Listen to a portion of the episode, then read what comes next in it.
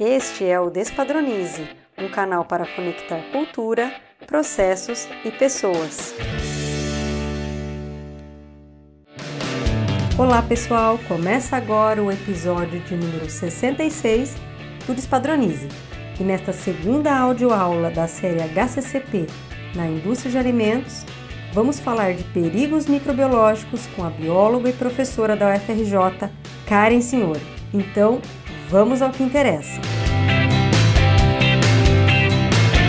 Olá, pessoal! Começa agora mais um Despadronize e hoje a honra de conversar com uma pessoa que eu conheci há muitos anos, que eu admiro demais, nesta série maravilhosa sobre HCCP com Karen Signore. Karen, muito obrigada por você estar aqui com a gente hoje. Muito obrigada, o prazer é todo meu, realmente uma honra ver a trajetória aí de, de alunos como você no mercado hoje e com é, trabalhando com educação, né? Que é, que é sobre isso que a gente vai falar aqui hoje. Então, parabéns pela iniciativa, pelo Despadronize.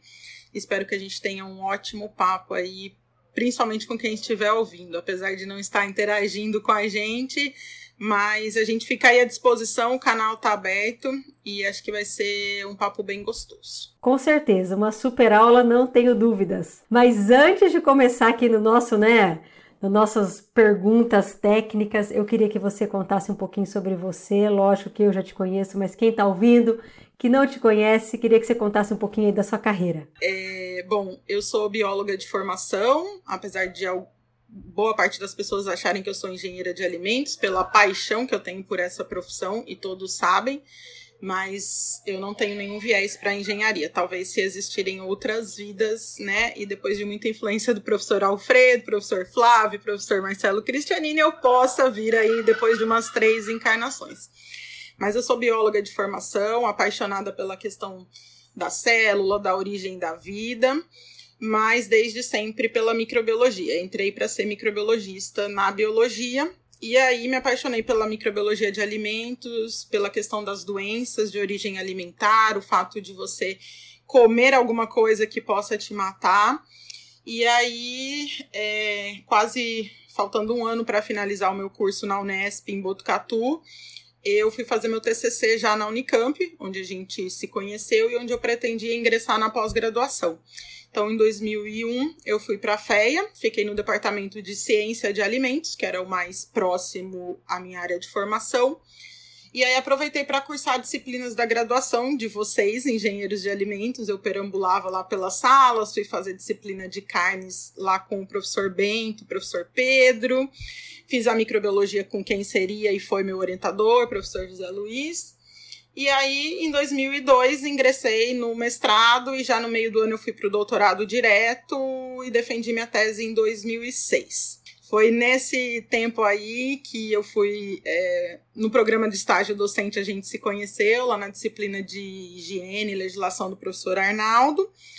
Então eu acabei descobrindo que eu queria ser professora durante o doutorado. Eu achava que eu ia ser pesquisadora, eu nunca me imaginei professora, eu sempre me imaginei na bancada. E o doutorado me trouxe isso, uma redescoberta do que eu queria fazer com a microbiologia. E aí, em 2008, eu passei no concurso aqui no Rio de Janeiro, na Universidade Federal do Rio de Janeiro, para o curso de Engenharia de Alimentos. E desde então é nessa linha que eu atuo, tendo migrado um pouco da questão das doenças, né, de fazer uma abordagem da enfermidade, do microorganismo no hospedeiro, que era uma coisa que eu gostava muito, Entretanto, dentro da engenharia de alimentos, a gente não tem muito a questão epidemiológica, a questão do desenvolvimento da doença. Ah, eu procuro tratar da microbiologia de processo, isso fruto dos meus mestres, professor Flávio Schmidt e Marcelo Cristianini, que, que me deram essa bagagem de que eu tenho que olhar para a planta de processo, para o microorganismo dentro da planta, né?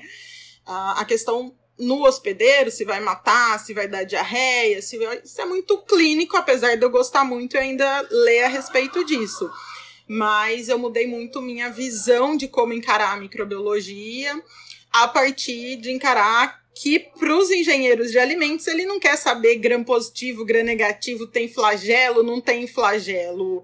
Excepcionalmente, um engenheiro de alimentos vai ser um analista de laboratório, né? E, e na rotina dele, se ele tiver que decidir se dá o tratamento térmico, se coloca o conservante, saber o grão, saber a forma, não é nesse momento que ele vai usar isso, né? É, eu costumo separar microbiologia em microdiagnóstico e micro de processo. E aí a microdiagnóstica ela é mais necessária quando eu tô com um problema. E o engenheiro de alimentos tem que trabalhar para não ter o problema. Então eu acabo fazendo uma abordagem mais da microbiologia de processo. É, é meio que um jeitinho assim que eu que eu acabei encarando para ficar um pouco popular com os alunos, né? Porque geralmente eles não gostam muito de micro. Então, falar um pouco mais sobre tecnologia, falar um pouco mais sobre o processamento e o microorganismo inserido nesse cenário, hoje para mim está muito claro que eu, a micro tem um protagonismo na engenharia de alimentos, sim, eu costumo falar isso para eles. Esse é um grande diferencial do produto que vocês vão fazer né? Ele pode matar, ele pode levar pessoas para o hospital, mas é, não é do microorganismo em si. Existem características mais genéricas para a gente tratar a microbiologia dentro da engenharia de alimentos. Então, eu acho que é um pouco disso que vai nortear aqui a nossa conversa, né? Um, uma microbiologia que não é decoreba, uma microbiologia que é realmente atrelada à engenharia e ciência fazendo tecnologia de alimentos. Gente, antes de eu comentar, que memória, professor Arnaldo, essa foi uma memória assim que voltou no tempo. É, foi, foi na disciplina dele que eu fui me aventurar para sair do, do meu muro da microbiologia. Eu fui lá para fazer higiene, legislação, e aí foi a sua turma, é, Pe Pedro, que está hoje lá na, na Exalc, se eu não estou enganado. Agora está na França. Ah, agora ele está na França. Então, é, a esposa dele, vocês todos ali foram minhas cobaias nessa, nesse caminho para ser professora. Muito bom. E assim, com certeza esse protagonismo né, da microbiologia, tanto é que quando a gente pensou nessa série né, de HCCP, a gente pensou, nossa, tem que falar de microbiologia, porque esse é o nosso grande diferencial entre as outras engenharias, né?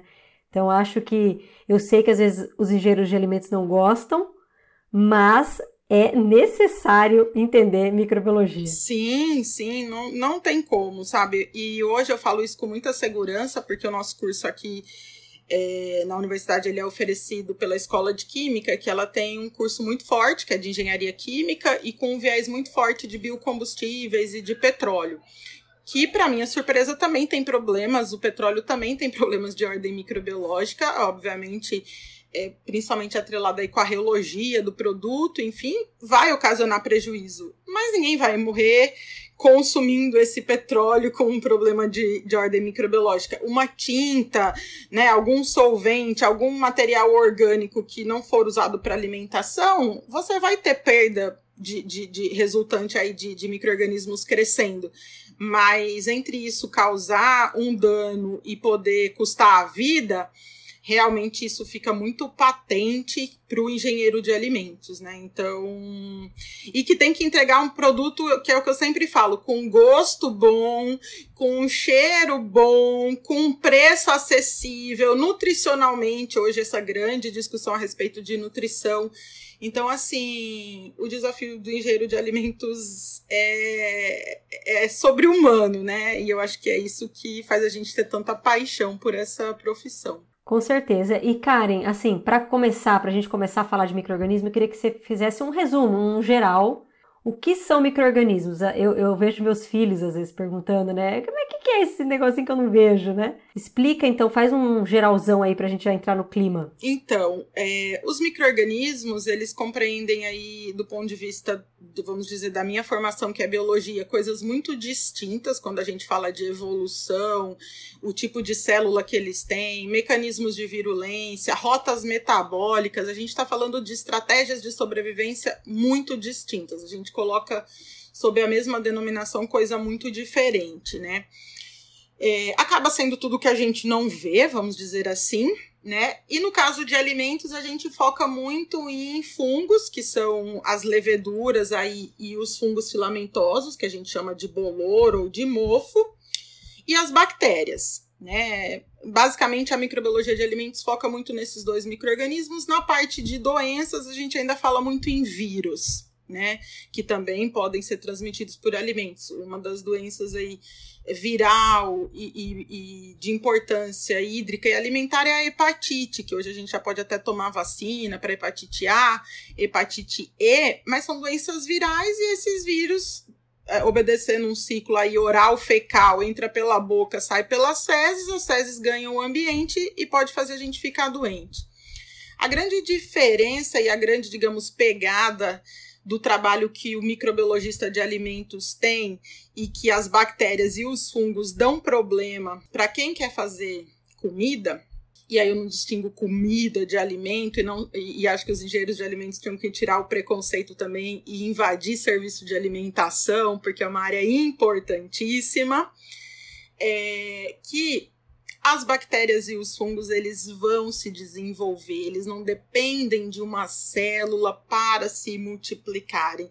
Então, se eles caem naquela fatia de bolo, se eles vêm junto com o nosso leite cru, se ele chega junto com um pedaço de carne, uma população inicial né, um X de micro-organismos, a depender de como essa carne, como esse leite, se essa fatia de bolo fica fora da geladeira, se esse arroz fica na panela dentro do forno, a, essa população X ela vai conseguir se multiplicar. Então, a microbiologia de alimentos, ela tem um enfoque, né, vamos dizer, que os seres invisíveis para os quais ela olha são as bactérias e os fungos pela possibilidade de se desenvolverem naquela matéria que não tem vida, ao passo que outros seres microscópicos e, e, e micro-organismos, como vírus, os parasitas também, né? Afinal, existem doenças de origem hídrica e alimentar, como amebíase, giardíase, aquelas é, é, lombrigas, vamos chamar assim. Tudo isso também pode vir de comida.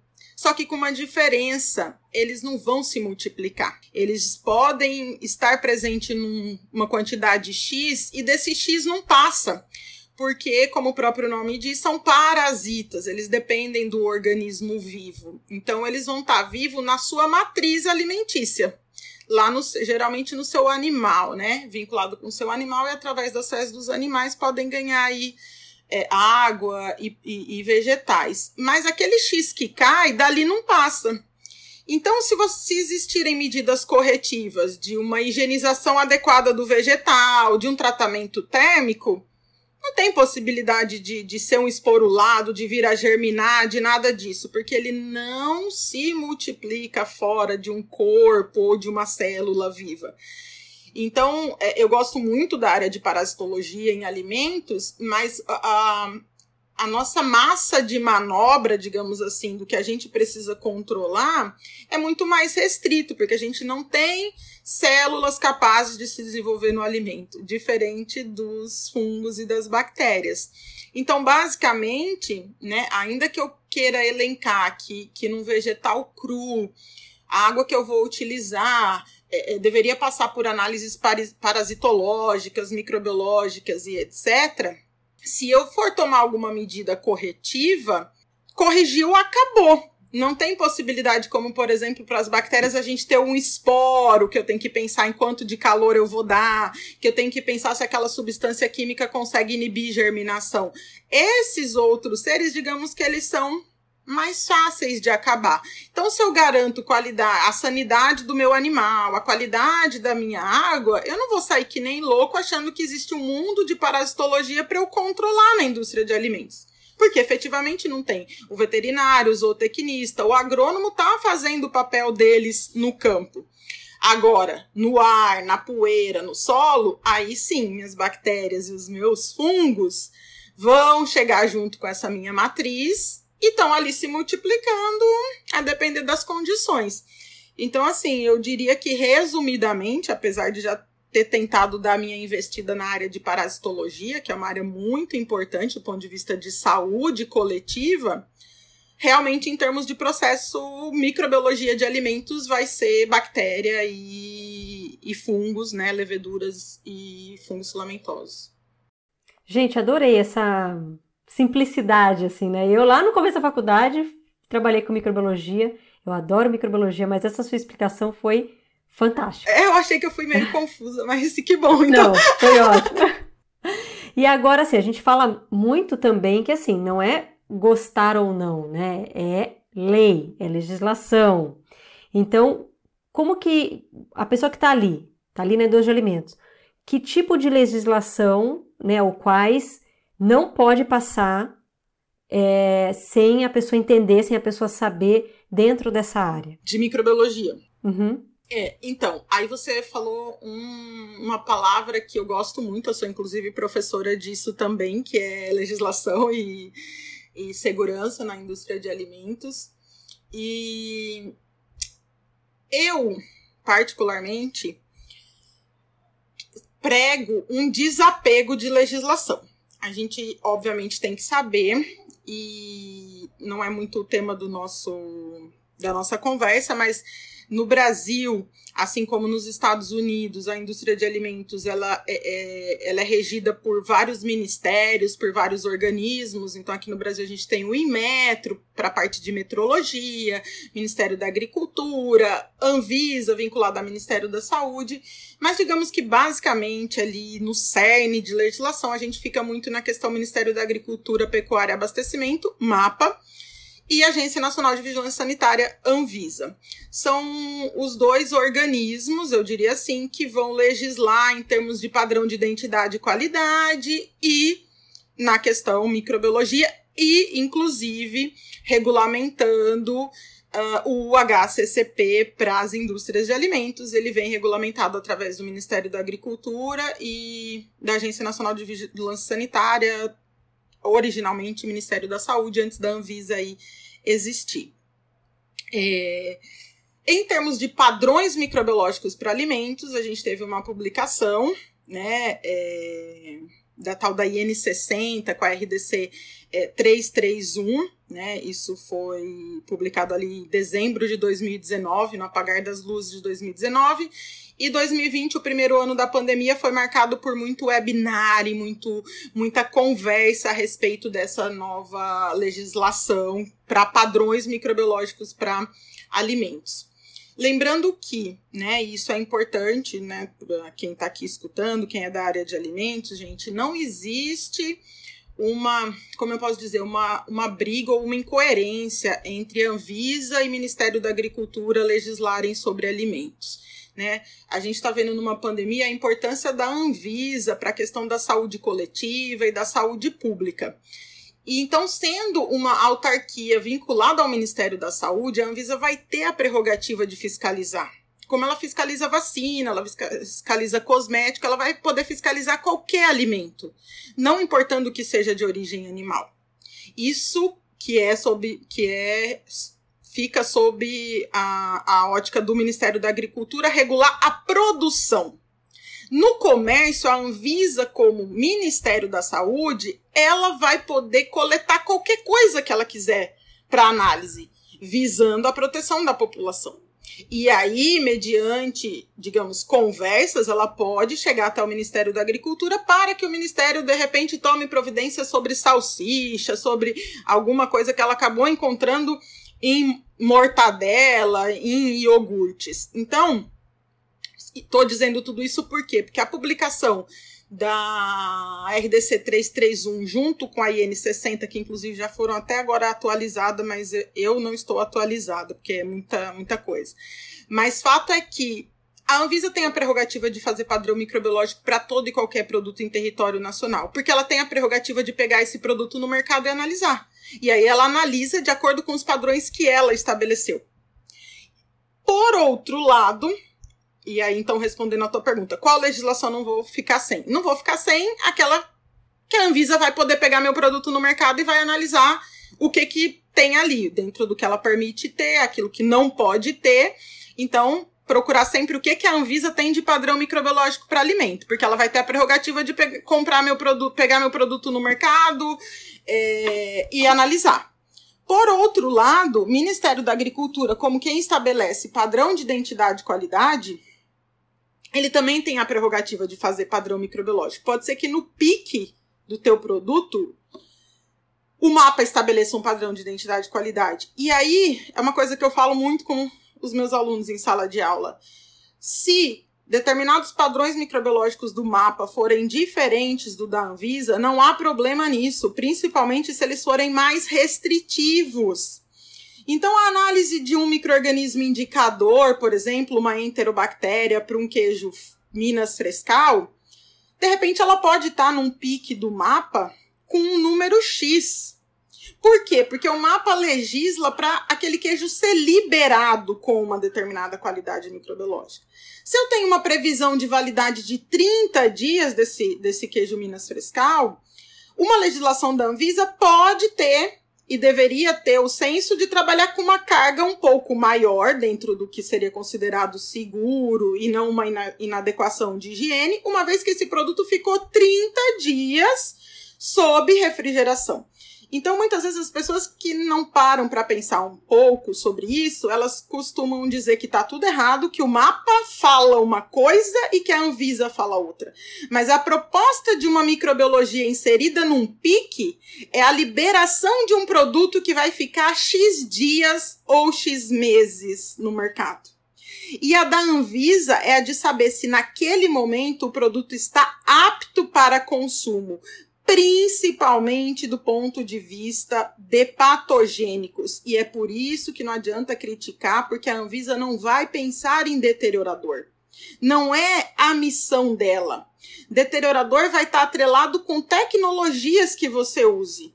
Se você quer ofertar um produto in natura, sua microbiota vai ser uma. Se você quiser ofertar ele branqueado, e embalagem a vácuo vai ser outra. E aí não cabe a uma legislação ter que pensar de cada forma que você vai combinar tecnologias e que microorganismo. A deterioração é um compromisso seu com o seu consumidor, seu indústria.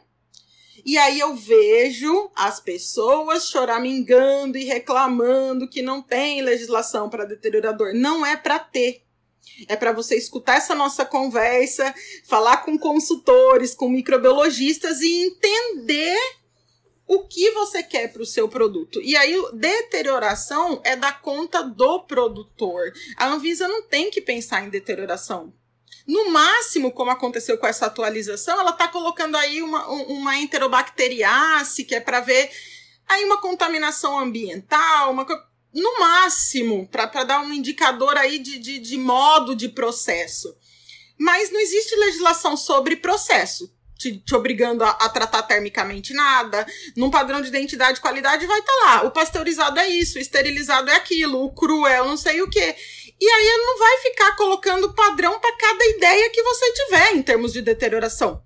A Anvisa não, não vai querer saber disso, o mapa também não, porque se amanhã você resolve fazer outro processo, a sua microbiota muda, uma pseudomonas que vai ficar muito bem sob refrigeração. Então, isso para deteriorador não é da conta do regulatório, é minimamente da conta do regulatório. Agora, patógeno, sim. E é isso que geralmente a Anvisa pretende quando ela publica uma legislação: saber se o produto não oferece risco para o consumidor. Pronto. E aí as pessoas reclamam, porque ela fala que ficou faltando, que foi atualizada depois de 20 anos e não tem nada não apareceu é, é, o tal do bolor, né, dos fungos filamentosos e leveduras, só apareceu ali para algumas bebidas, e tá faltando bactéria lática, que é um problema na indústria. Cara, é um problema na indústria de bebidas, e dependendo da sua bebida, do jeito que você fizer, da, daqui a pouco você usa um conservante muito, muito útil para segurar esse grupo, não é a legislação que tem que estar tá pensando nisso, sabe, Camila? Então eu sou um pouco reticente o quanto as pessoas querem usar a legislação de muleta, às vezes, para não fazerem as coisas. É, é, eu acho que a indústria tinha que ter a seguinte compreensão. Se o produto, se ela tiver, to, eu falo sempre isso, se, se ela tiver todos os laudos de que o produto dela atende a uma legislação e der um surto comprovadamente com o produto dela no mercado, ela não vai ser isenta da punição. Então eu não consigo entender por que, que se quer tanto uma legislação e às vezes você fala, eu tenho trabalhado muito em indústria de bebidas que, que, que algumas bebidas têm uma zona de conforto muito grande, refrigerantes, refrescos, porque usa conservante, CO2, a embalagem é fechada.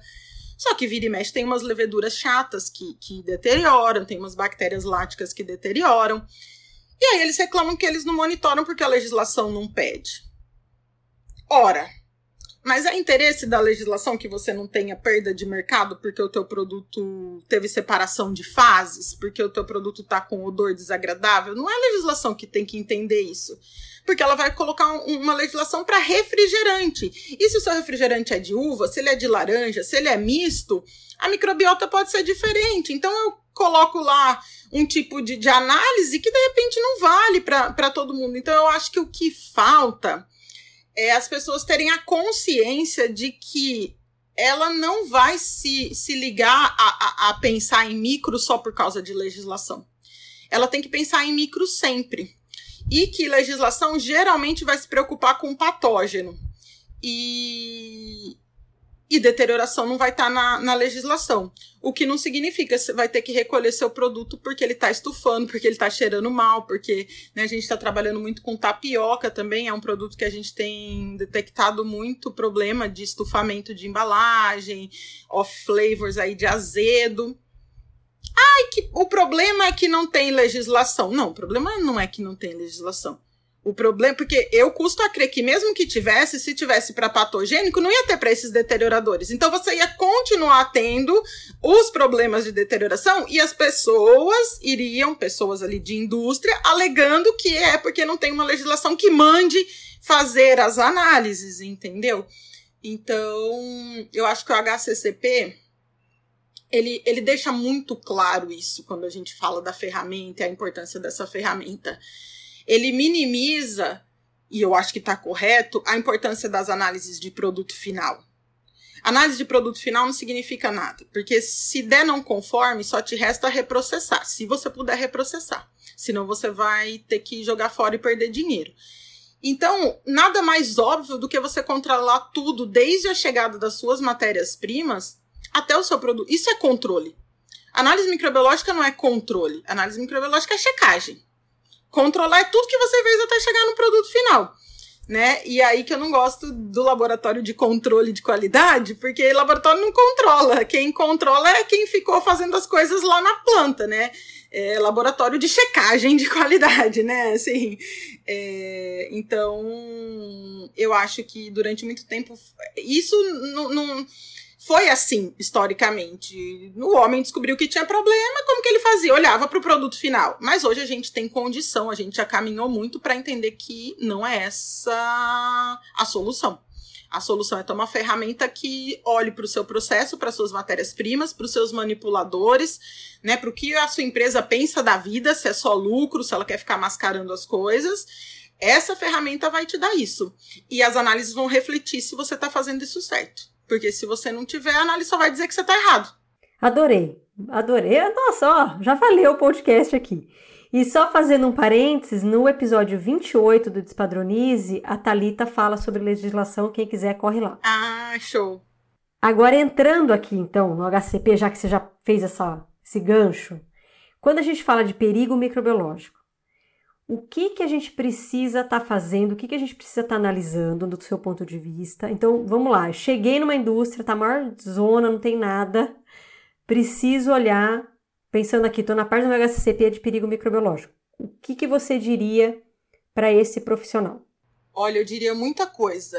E eu ia falar para ele fazer curso com a gente lá, falar comigo, com o Alfredo, com você, sentar numa roda de conversa e eu vou dar umas aulinhas de micro básica para ele.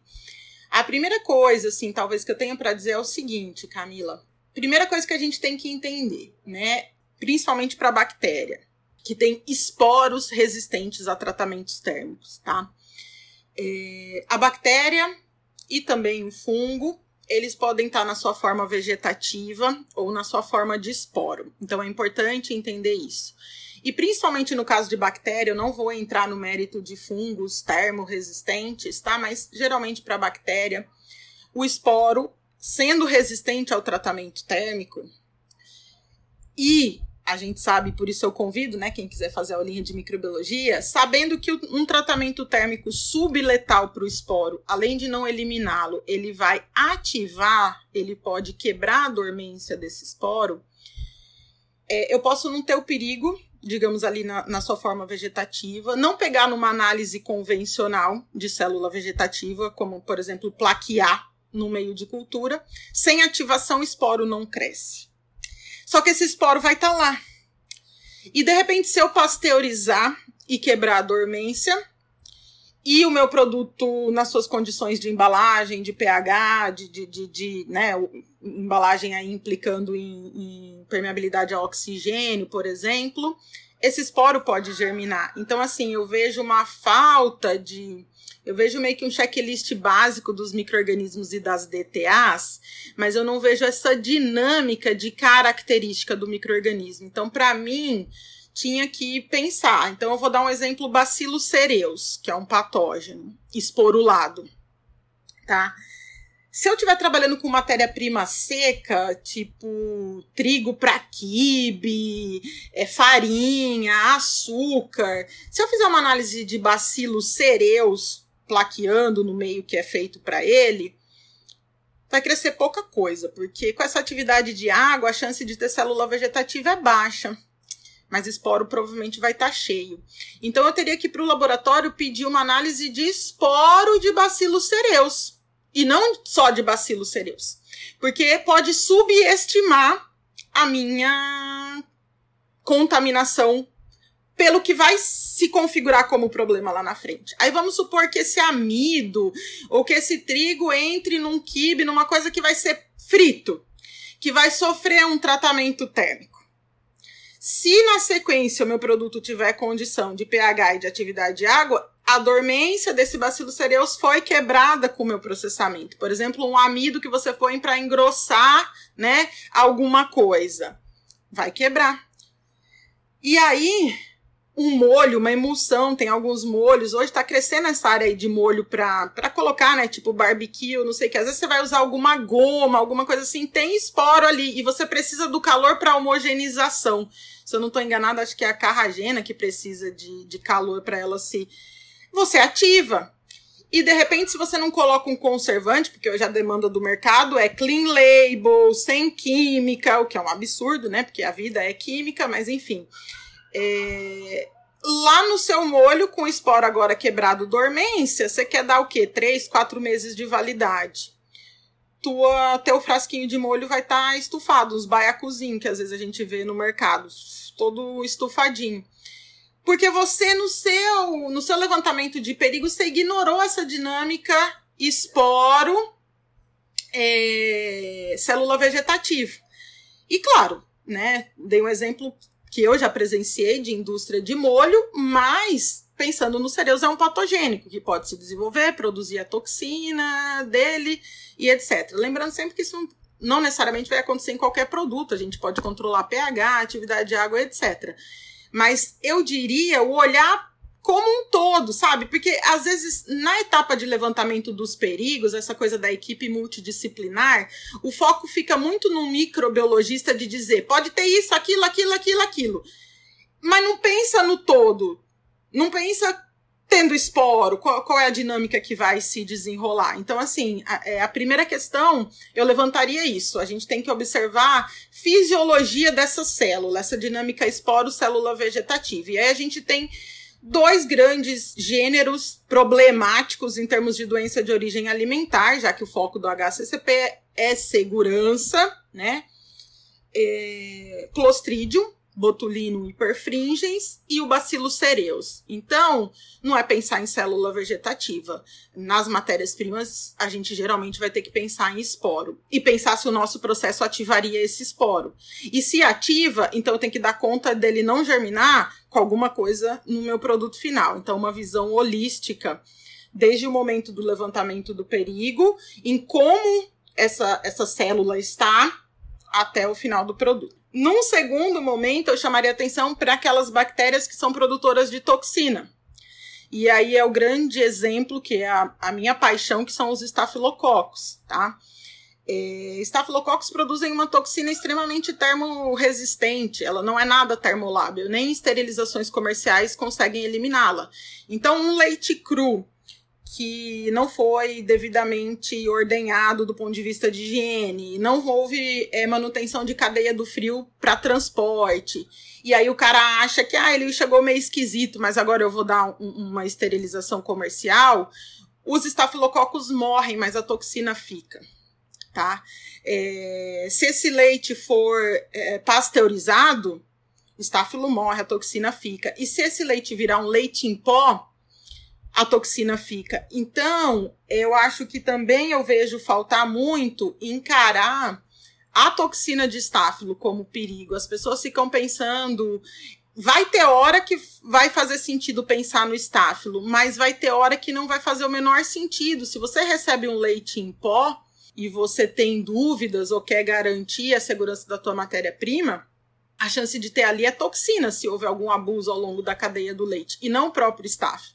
Então, colocar lá no seu plano uma medida análise de estáfilo não vai te dizer muita coisa, né? É... E aí foi algo que já mudou nessa nova legislação de microbiologia, que foi a questão da análise da toxina. Só que vai ter outros momentos que não, que se você controlou sua cadeia, se você tem noção que o estáfilo não cresceu, não vai nem fazer sentido fazer a toxina. Agora, supondo que você recebe, digamos, no escuro, ainda não conhece essa empresa, você quer é, certificá-la para é, passar a comprar um leite em pó dela, as suas incertas de análise tem que ser de toxina, não tem que ser de, de estáfilo, tá certo? Porque há como se mascarar matando o microorganismo, mas se houve abuso até chegar no leite, na sua forma de leite em pó, a toxina ficou. E aí, onde quer que você coloque esse leite em pó, se for para aumentar sólidos num iogurte, se for para recheio aí de, de um bombom de, de chocolate, o leite ficou de repente lá para trás, mas você pode ter problema no seu produto, num biscoito que você usou aí, leite em pó, no recheio. A, a toxina ela vai ter uma, uma reação aí por parte do, de quem ingerir de, de, de vômito, assim, é, ingerindo numa dose, claro, mas ligado ao teu produto e depois para você rastrear isso, se você não tem esse entendimento de uma dinâmica microorganismo, toxina, você fica gastando com um monte de análise de estáfilo, não achando nada, achando que tá tudo ótimo e vai que um dia lá na frente dê problema, né? Como a gente já teve caso no Brasil de, de amostras coletadas pela vigilância sanitária de leite de caixinha e tinha toxina de estáfilo lá. Se você mandar para fazer estáfilo, não vai dar, né? O calor de, uma esterilização comercial eliminou. Então, eu acho que falta a gente falar um pouco mais sobre isso. Até porque dá trabalho, né? Como eu disse, não sei se quem está aqui nos escutando, eu tô não está entendendo muito bem o que eu estou falando, né? Mas eu já fico à disposição. É, é, tem sido um pouco nessa linha que eu, que eu dou microbiologia para os meus alunos, né? Não é decorar nome, não é. Eu citei aqui Clostridium, Bacillus, Staphylos, já estou no terceiro nome mas se vocês saírem daqui da, da, nossa conversa sem saber nome, mas sabendo que tem que pensar numa dinâmica esporo-célula vegetativa, numa dinâmica célula-toxina, é o que eu saio satisfeita, porque o nome depois a gente joga no Google, a gente encontra uma maneira aí de, de saber se é gram positivo, gram negativo, o que quer que seja. Mas eu acho que, que falta esse entendimento da fisiologia, de como o microorganismo causa o problema, de que ele pode ser esporo, de que pode ser a toxina. É... E aí, se você não tem isso, a gente vê muitos planos HCCP gastando dinheiro à toa. Porque aí vão dizer, ai, Karen, como eu escuto, mas toxina é caro, não é, nem, não é todo lugar que faz. Tá, se você fizer um, uma vez a cada 10 a toxina, que é cara, sei lá, uma vez a cada 5, ao invés de mandar toda vez o estáfilo, vamos ver se você, né? Porque o caro também tem um pouco disso, né? Ah, é caro. Tá, mas então faz uma vez ou outra, vê.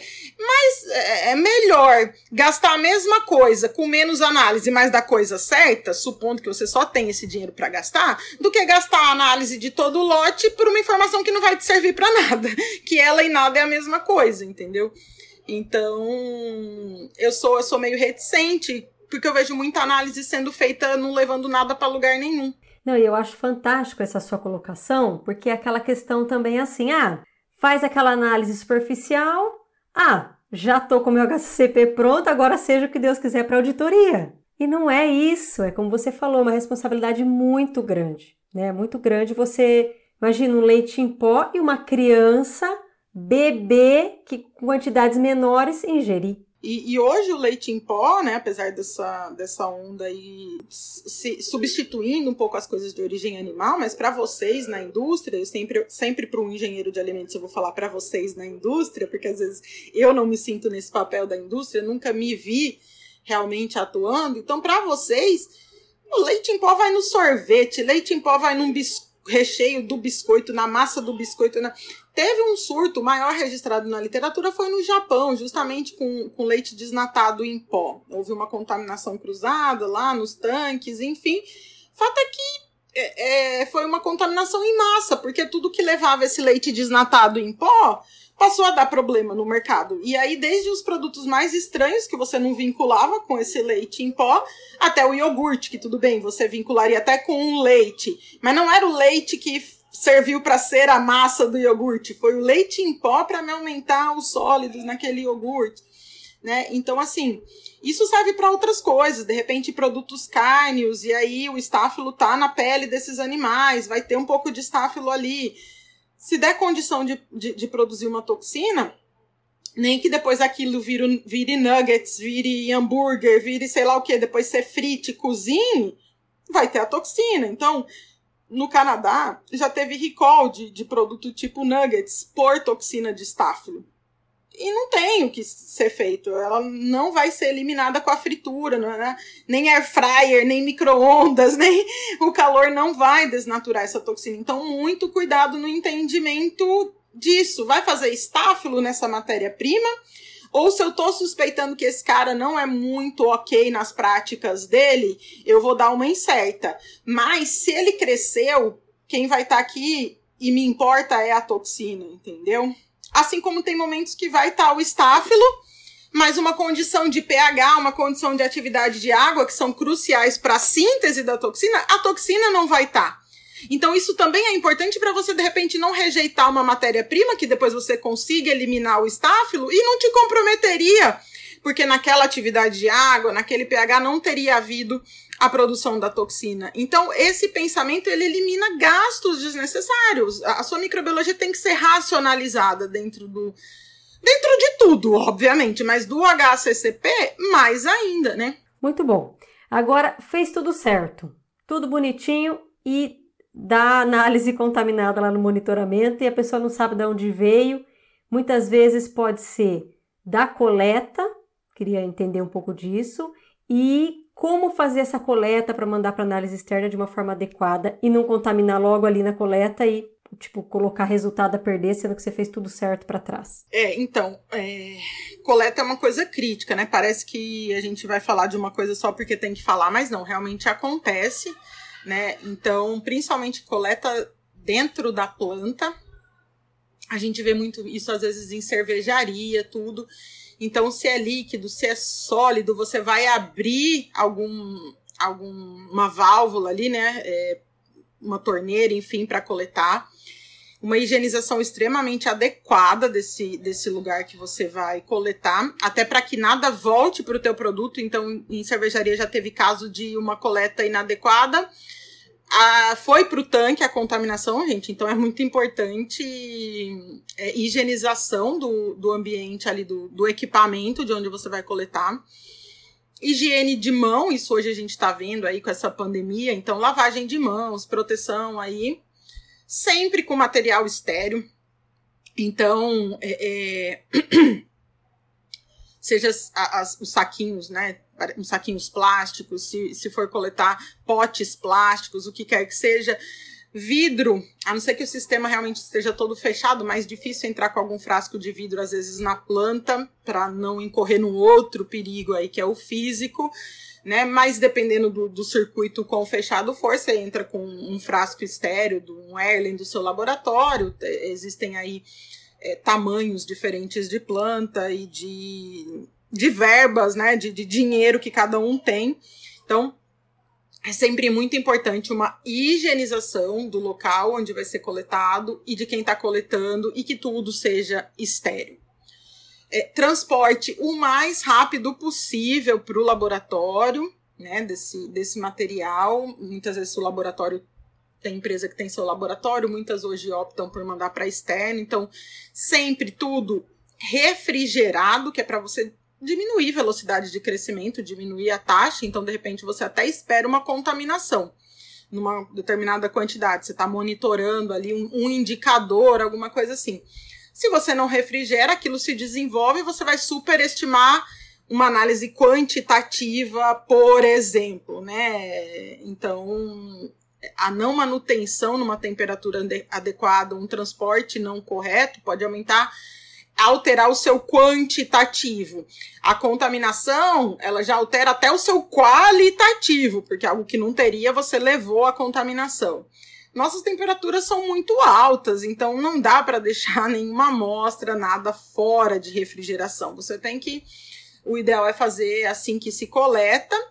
No máximo, existem alguns protocolos específicos, padronizados, mas assim, no máximo, genericamente, 24 horas em refrigeração. Lembrando que refrigeração são 4 graus Celsius, não mais do que isso. É, é, é, é, é baixo, que é para diminuir aí a atividade metabólica.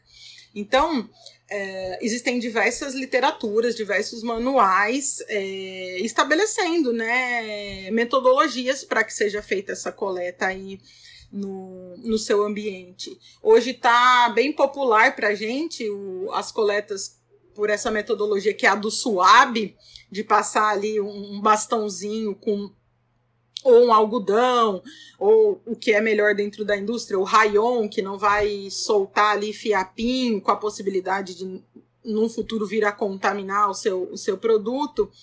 Então, estabelecer área de coleta para eu estimar que aquela minha contaminação está numa determinada área, não, não é algo que eu chego lá igual para teste de Covid, enfio no meu nariz e coleto ali onde ele estiver raspando. Ainda que para coleta para teste de Covid, também existe um protocolo de quanto girar, quanto tem que ficar. Para coletar numa superfície da indústria de alimentos, vai ter mais ainda. Você vai estabelecer uma área, o quanto você vai passar. Porque é, é, essa coisa de hoje está sendo muito valorizado, ainda bem, análise ambiental, porque é onde realmente pode contaminar o teu produto. Então vale muito a pena investir aquilo que você investiria financeiramente de energia em produto final, você investe em ambiental. Que é onde efetivamente você pode atuar e corrigir. No seu produto final você já não pode mais. Então, a, a tendência, a gente hoje fala muito em fazer análise de ambiente e minimamente de produto final, porque é no ambiente que você pode detectar alguma coisa e corrigir. Né? É, é ali que você efetivamente pode ter o seu problema ou garantir que não está tendo. Então, é, o suave ele também satura, tá? Então, ele não vai pegar tudo que tiver. Ele. É, é, e se você suspeita que a sua aquele seu ambiente que você vai coletar esteja contaminado, você tem que diminuir a área para realmente conseguir estimar.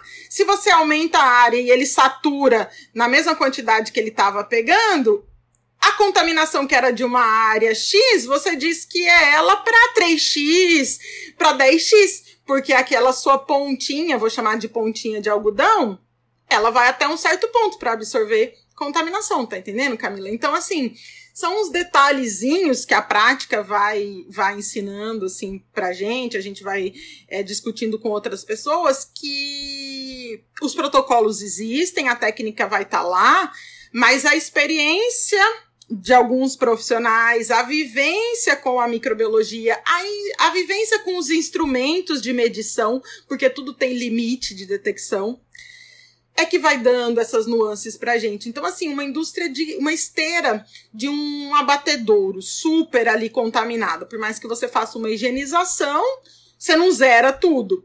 Não vai ser a mesma coisa de uma esteira de bebidas, onde estão passando ali a, o produto envasado.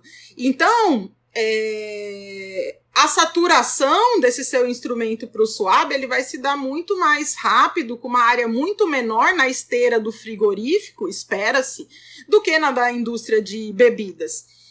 Então é importante estabelecer o que é um, um, aceitável ambiental na indústria de bebidas, o que é um aceitável ambiental na indústria de carne.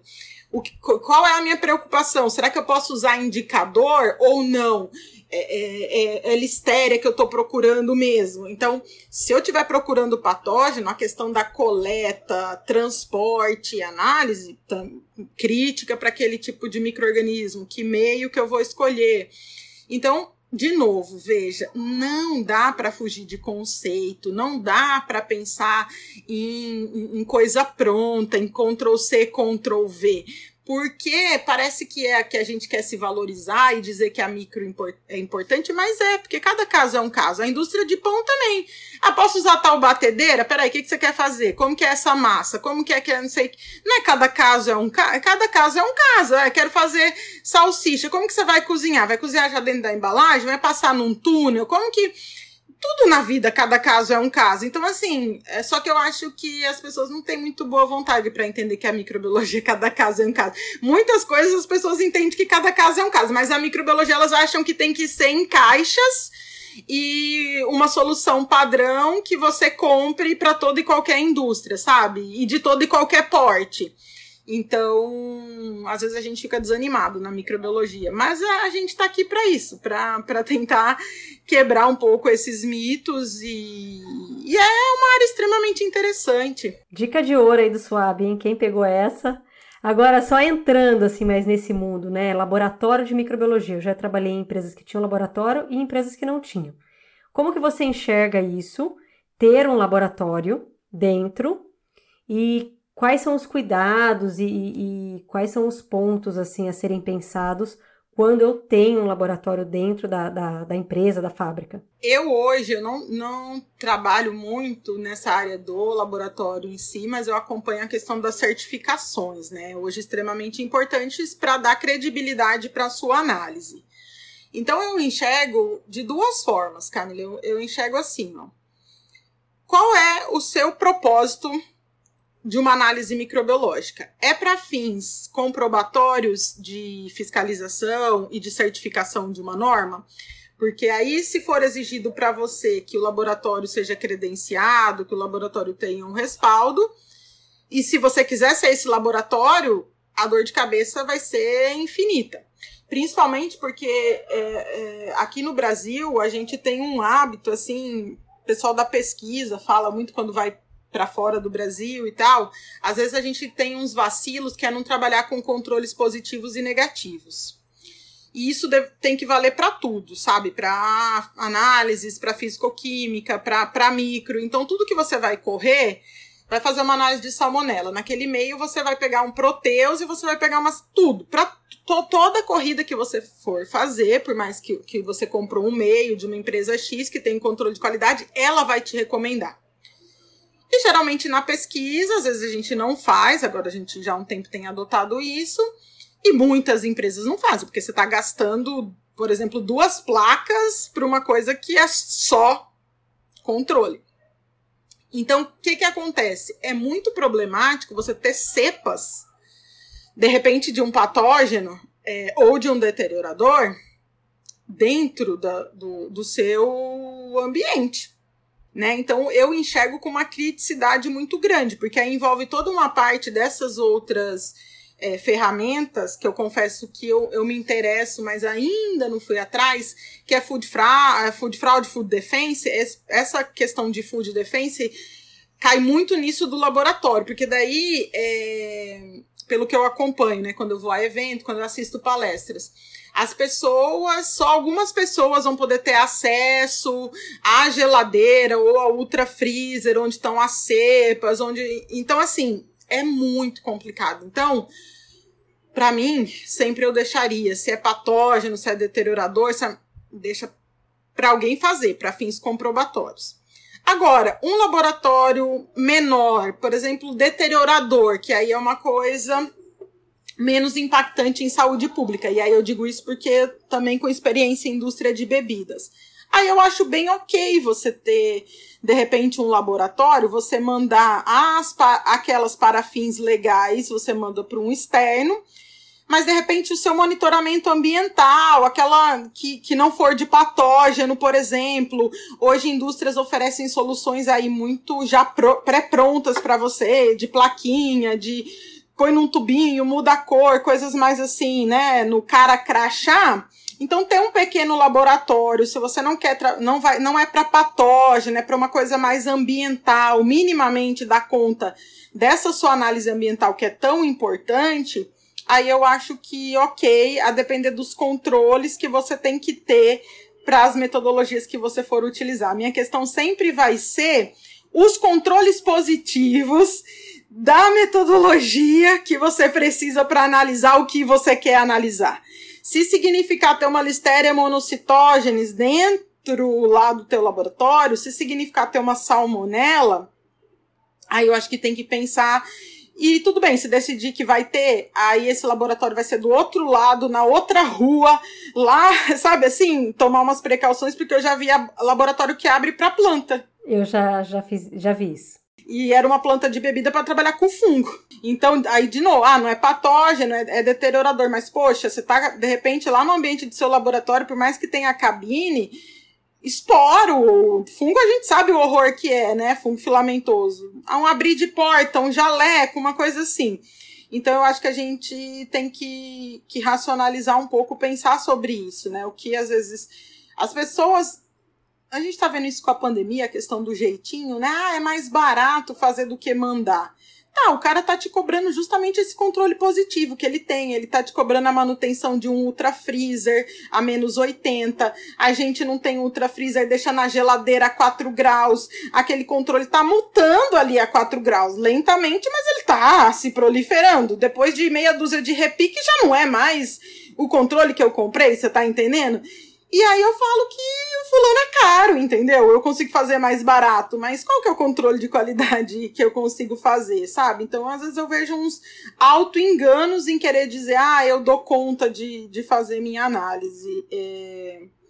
Eu, por achar algo extremamente complexo, por gostar muito mais da teoria do que da prática, dificilmente eu, a minha opinião vai ser tenha o seu laboratório.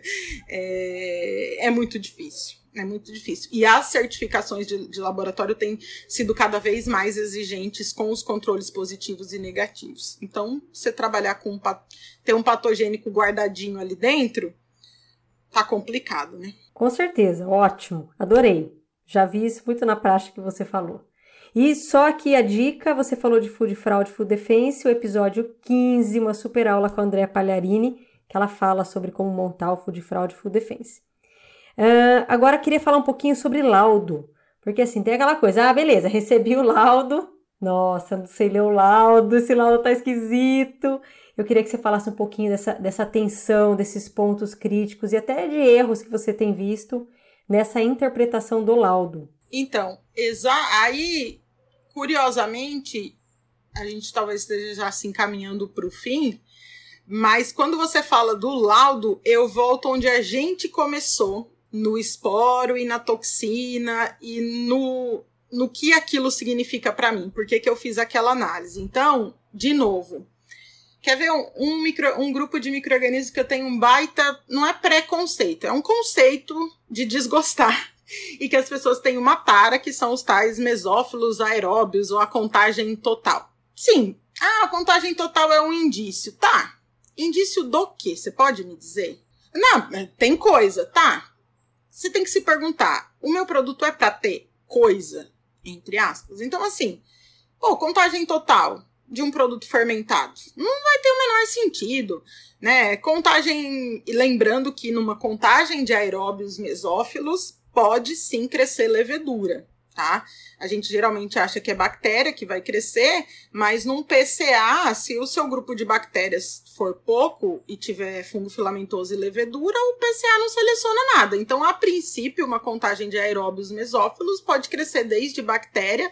Se vírus crescesse, podia também, porque, tipo, não seleciona nada. Então, a minha grande questão é: se você tem alguma preocupação específica e falar, ah, vou fazer de aeróbios para ver se é um indício, cara, faz logo o seu específico. Então, assim, é, porque também se tiver outras, se tiverem outros micro-organismos previstos, eles vão mascarar o teu. Aí eu tenho, escuto gente, ah, porque daí depois eu faço um gram para ver, porque se for pseudomonas vai ser gram negativo. Gente, então já faz análise de pseudomonas, sabe? Eu sou muito reticente com relação a essa análise de aeróbios mesófilos. Para mim ela vai caber é, em alguns momentos, sabe? É, é, e geralmente do tipo antes e depois, né? Minha carga tava X, depois ela caiu para não sei. Então, para de repente parametrizar algum processo, por exemplo, de um tratamento térmico, de uma higienização, vou passar sob uma luz UV, um, vou pegar aqui do ambiente um antes e depois, porque não é o meu produto, é, é aqui do meu do meu ambiente. Agora, se eu estou preocupada com algo, ah, mesófilo é indicador. Em produto, eu custo a crer que ele indique muito alguma coisa, porque é, é, dificilmente um produto, um, um, alimento não tem alguma carga, né? São embalagens muitas vezes não totalmente herméticas, então ah, pode ter ali uma levedurinha, é um gênero aí de, de de enterobacteriace que é de vida livre, enfim, e, e, a condição de atividade do teu produto não vai dar condição de crescer nada. Então, assim, eu gosto mais de uma microbiologia mais direta, mas assim, se eu tenho uma preocupação, eu vou direto nela. É, produtos é, é, é não, não higienizados, produtos in natura, para que, que você vai fazer aeróbios mesófilos, sabe? Ou, ou faz e não tem nada e aí acha que tá bom, mas ali não crescer. Bactéria lática, por exemplo, né? Vou insistir que a gente trabalha muito com lática, não como do bem, mas como do mal, como deteriorador aí na indústria de bebida, na indústria de molho, por exemplo. Então, se você pega, por exemplo, um molho, Camila, tipo um molho para salada, cheio de ácido, cheio de, de, de, de, de, Às vezes até tem conservante, e quando eu tô falando cheio, não é pejorativo, é um cheio porque faz parte da tecnologia do, daquele produto. Bactéria lática é, ela é chatinha para crescer, ela é que a gente chama de fastidiosa, ela requer nutrientes ali específicos, alguns aminoácidos, algumas vitaminas. Ela não vai crescer no meio de aeróbio mesófilo. E se o teu problema for com ela, se a tua contaminação for por ela e não tiver muito outra coisa, você vai ficar achando felizona cada vez que chegar o seu laudo de aeróbios mesófilos e não tem. Um outro problema que a gente detecta também, aeróbios mesófilos trabalha com um pH próximo da neutralidade no meio de cultura. Se eu estiver trabalhando com refrigerante, se eu estiver trabalhando com esse molho e eu estiver com bactérias acidófilas que precisam de um pH ácido, não vai crescer em aeróbios mesófilos. E aí eu vou ficar sempre, mas eu mandei pro laboratório, não tá dando, não tá dando nada no quê? Na contagem total. Eu sempre escuto isso, na contagem. Mas qual que é a atividade de água do teu Ah, é 0,6. Poxa, você deve estar tá com xerofílico, você deve estar tá com osmofílico. Teu produto é com açúcar? É. Caramba, 0,6? O meio de cultura normal vai estar tá perto de 1, amigo. Não.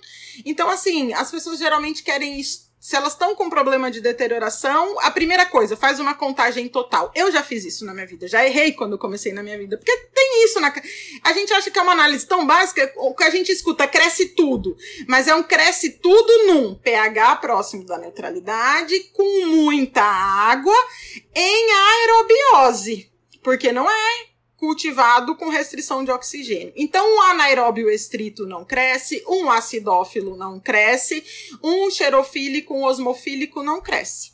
Então, se você estiver investigando, a gente tem trabalhado muito com investigação de deterioração, geralmente a primeira coisa, ah, faz uma contagem total. Contagem total para diagnóstico de produto final. Ah, é, é uma salada pronta para consumo. Tá, mesmo uma salada pronta para consumo que foi higienizada, a carga não é zero a carga não é zero.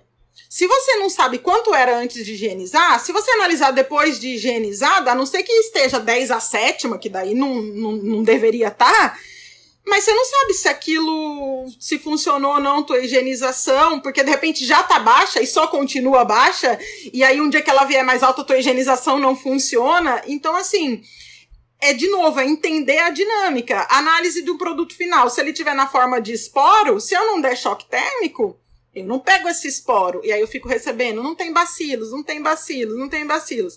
Se eu não colocar em anaerobiose e peço Clostridium, né, supondo um erro aí muito grosseiro, mas que eu também já vi acontecer, tô preocupada com Clostridium e mando fazer uma análise total de contagem total. Gente, primeira coisa é colocar em anaerobiose. E mais, Clostridium tem uns meios super específicos, um potencial redox negativo, é análise bem chatona de fazer.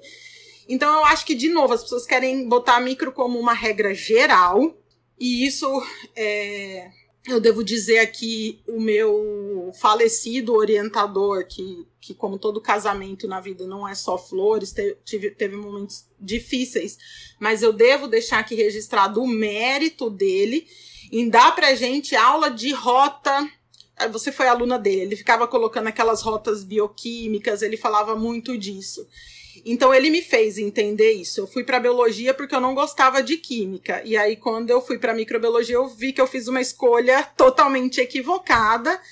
E a vida de um microbiologista é bioquímica. Então, se você não tem essa percepção que o microorganismo precisa respirar, que o microorganismo vai fermentar e que a tua análise tem que conversar com a característica do teu produto porque falsos positivos e falsos negativos podem acontecer. Do mesmo jeito que numa investigação a gente colocou em aerobiose uma coisa que estava em anaerobiose. Aí vai crescer uma coisa que no produto ela não estaria em condição. Ela aparece só por quê? Só porque no laboratório você abriu a embalagem e está cultivando em aerobiose. Aí você acha que aquele é o problema e você subestima o real problema. Você fica focando nele e o problema continua acontecendo. Por quê? Porque você colocou de um jeito para crescer que no alimento ele estava inibido, né? Então, a tua análise tem que ser, tem que dar a mesma condição que o produto. Para você saber quem é que pode estar tá dando problema. A exceção das análises de patógenos, que vai ter um protocolo e tal. Mas eu costumo dizer, é, as indústrias são reticentes nisso, que elas querem seguir protocolo. É, Para deteriorador, muitas vezes a gente percebe que 24, 48 horas é muito pouco, sabe, Camila? A gente tem que deixar uma semana. E aí eu já dei consultoria a pessoa falou: não, mas isso não está no protocolo. Eu falei, mas essa análise você tem que apresentar para alguém? Não, eu tô fazendo porque eu quero achar o meu problema. Eu falei, então você não segue o protocolo. Se você tem que achar o seu problema ele não aparece em 48, e eu levei para o meu laboratório e em 5 eu peguei, coloca uma modificação no teu protocolo para cinco dias. Ah, mas aí eu deixo de seguir a norma. Mas que norma? A, a, tua análise de deteriorador é regida por norma? Nenhuma norma cobra isso, nenhuma legislação cobra isso. Então as pessoas têm que também conseguir ter autonomia e chamar para si a responsabilidade de meio que quebrar protocolos nesse sentido. Porque o microorganismo de uma deterioração, muitas vezes, ele tá fastidioso, ele tá cansado, ele tá num conservante, ele tá numa embalagem fechada, ele tá com restrição de nutriente. Jogar ali naquele outro ambiente, naquele seu meio de cultura, aquela fase lag lá dele de adaptação pode ser maior. Então, 24, 48 horas pode ser que não sirva. Então, é, eu acho que essa sensibilidade do analista, aquela coisa assim, eu sei, eu conheço, eu tô vendo, eu presenciei, não pode ser menosprezada. E aí você ter a coragem de dizer, olha, nos nossos ensaios de ambiente, nos nossos ensaios buscando deteriorador, a gente está fazendo uma modificação, a gente botou num, num pré-enriquecimento, a gente fez porque nenhuma norma vai te cobrar disso. As normas viram para cobrar de. Elas querem que você faça os controles. E se você consegue provar que você não pega com 48, mas pega na sexta-feira, cara, é isso que você tem que fazer. Ou você prefere dizer que não tem e, na verdade, ela só precisava de mais tempo para crescer. Então, eu acho que a, a, a relação com o laudo ela volta lá para o começo da nossa conversa. É esse entendimento da fisiologia do microorganismo e de que meio de cultura tem que refletir a necessidade do microorganismo, tem que refletir a condição do alimento. Não tem oxigênio, tem que ir para o laboratório sem oxigênio. pH tá baixo, tem que ir para o laboratório no pH baixo tá com atividade de água baixa, tem que. Quando tá com algum conservante, você coloca uma pressão seletiva, existe análise para fazer em produto com conservante. Essa conversa precisa ser feita. Senão, não aparece porque você não deu condição, ou aparece uma coisa que no alimento ela estava suprimida. Nossa, excelente, super aula. Olha, quem ouviu esta aula, tenho certeza que já está com o cabelo em pé, pensando assim, gente do céu, eu preciso voltar lá para o meu, meu laboratório, para o meu ambiente de trabalho e repensar algumas coisas.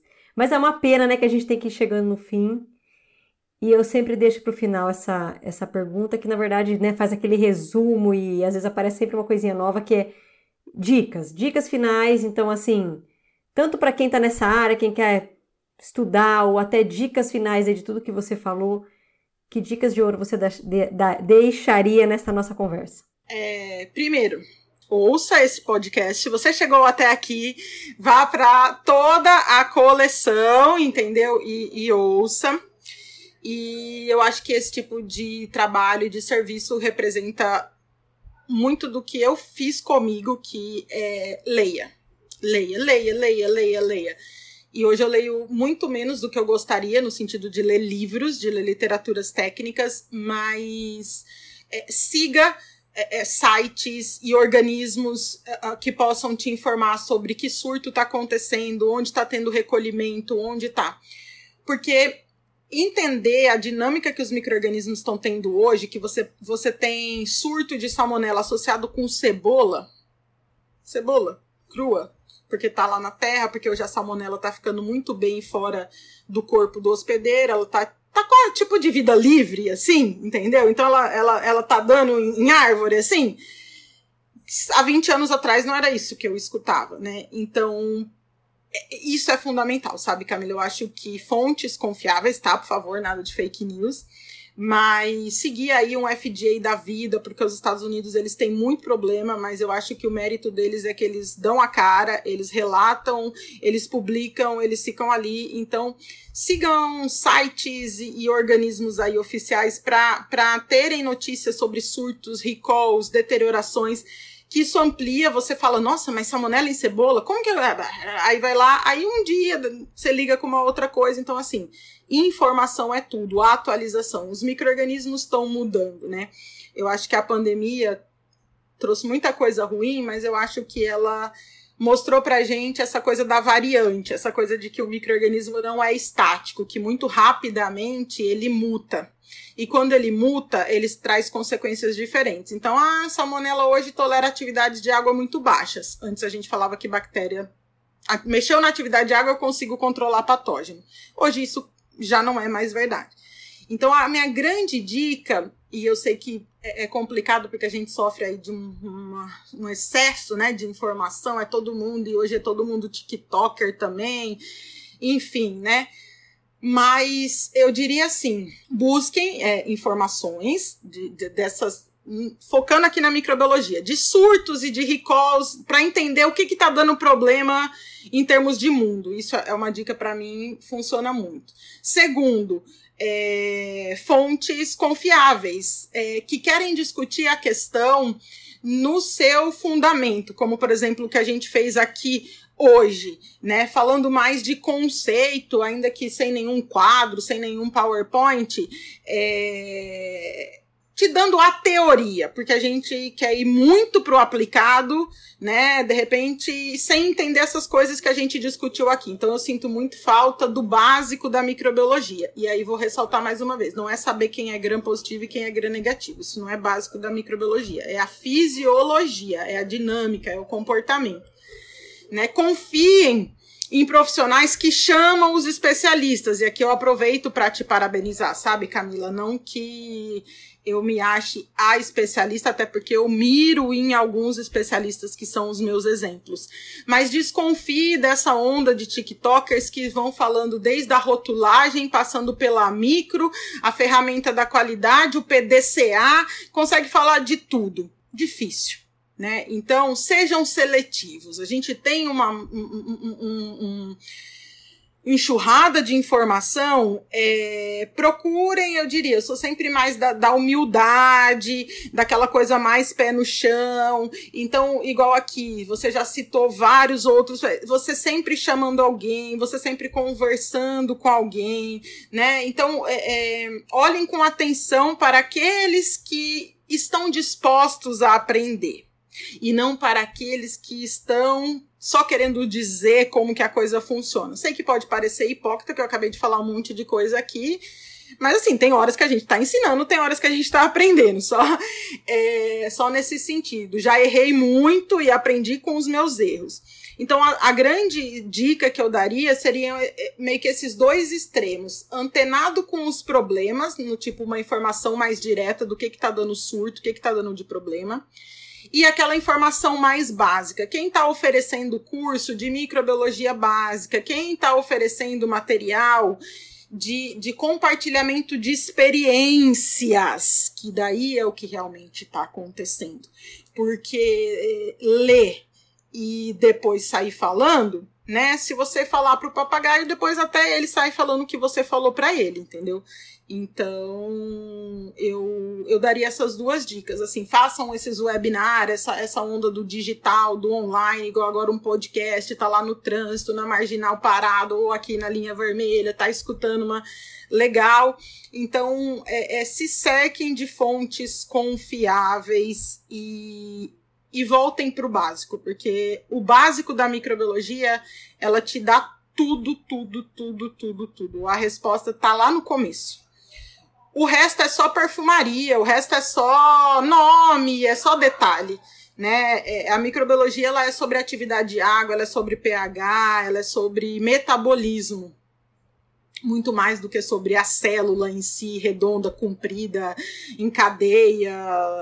É, é, isso aí é o que a gente usa no laboratório para visualizar. O problema não é dado por essas formas ou pela cor que ele tem no microscópio. O problema é dado se ele faz uma rota aeróbica, se ele faz uma rota anaeróbica, quais enzimas ele tem, a informação genética que ele traz. Né? Então, bioquímica é tudo. Adorei, Karen, nossa, eu adorei. Eu relembrei muita coisa, aprendi muita coisa aqui hoje.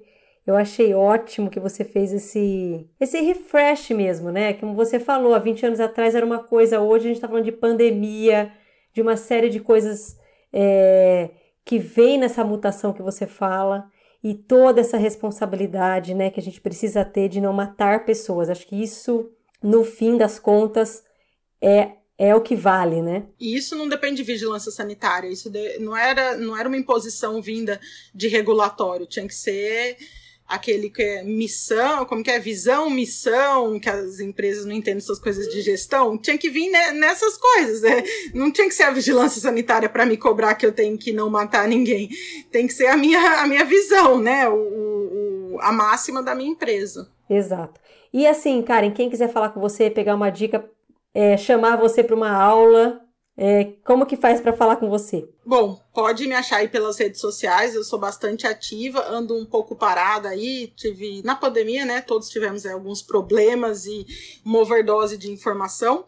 Mas eu tô no quase falecido Facebook, que aliás eu gosto muito, porque no Facebook se conversa, né? Se, se até se discute, se arranja treta, porque tem um espaço maior para conversar. Então eu sou adepta do Facebook, LinkedIn também.